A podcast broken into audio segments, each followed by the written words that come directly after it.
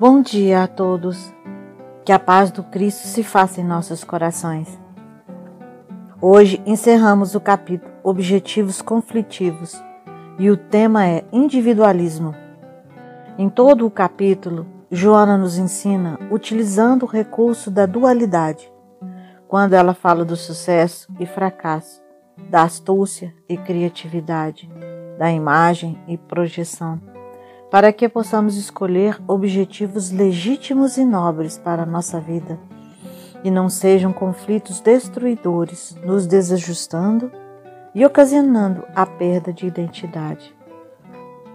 Em cada item de todo o capítulo, ela nos mostra o caminho de irmos para dentro de nós mesmos e encontrarmos o sentido existencial.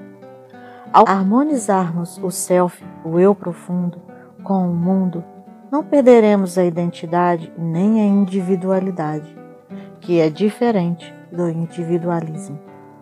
Individualidade é formada pela soma das encarnações, nas quais estivemos como personalidades transitórias, cujos conteúdos foram incorporados. Cada encarnação soma experiência que nos torna quem somos hoje. O individualismo é a imaturidade psicológica num estado medíocre de evolução, que pressupõe que se precisa se isolar não se misturar com a sociedade, pois não se consegue estar no todo e se manter único. Por isso, combate o outro. Prefere dividir ao invés de somar, pois se sente ameaçado.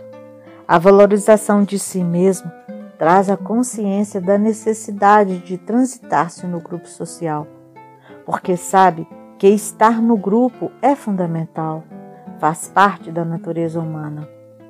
É como uma célula que sabe o seu valor, sua identidade, sua função, sabe que ela é responsável pelo bom funcionamento do órgão e, consequentemente, do organismo como um todo, assim como de toda a sociedade.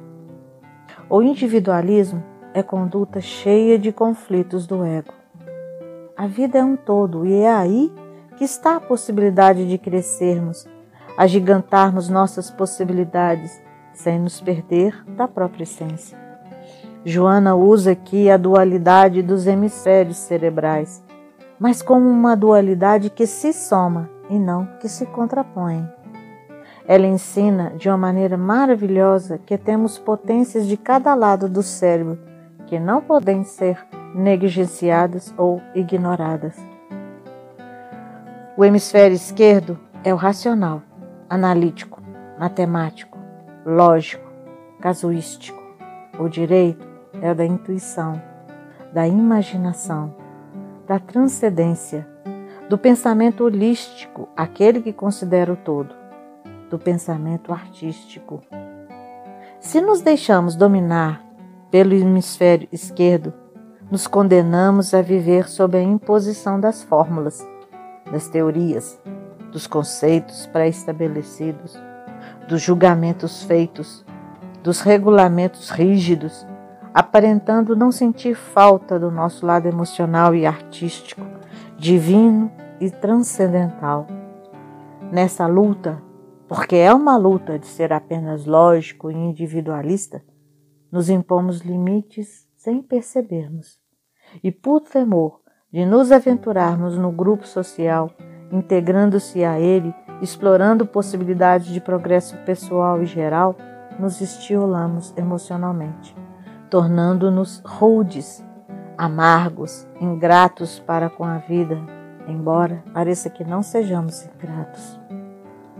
Quando Joana fala que nos estiolamos, penso numa plantinha que, quando cultivada inadequadamente, como por exemplo com pouco sol, pouca água, ou sem adubo, ela cresce fraca, feinha, comprida, sem flor e poucas folhas, como se ela lutasse para viver, mas sem encanto nenhum, sem forças, solitária.